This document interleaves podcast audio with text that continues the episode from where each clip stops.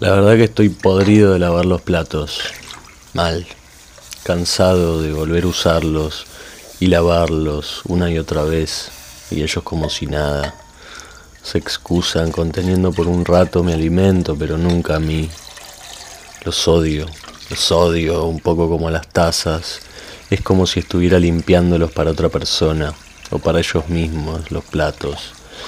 Como si no hubiera sido yo quien los dejó sucios. Lo relaciono con la eterna tarea del aseo personal, porque lavar los platos es como ducharse las manos, dijo un amigo. Y cuando uno se baña, corren inevitablemente los pensamientos, esos que solo se diluyen con el agua. Igual me encanta bañarme.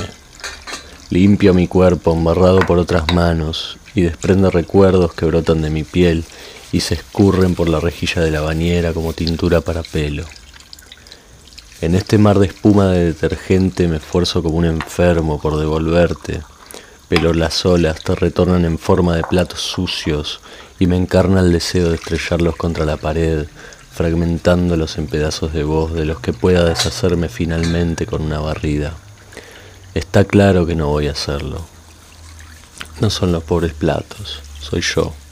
Además, ¿de dónde voy a comer si me deshago de ellos? ¿De mis manos? De todos modos se ensuciarían y tendría que lavarlas con mis dedos que se arrugan tanto como mis ojos, empapados del recuerdo.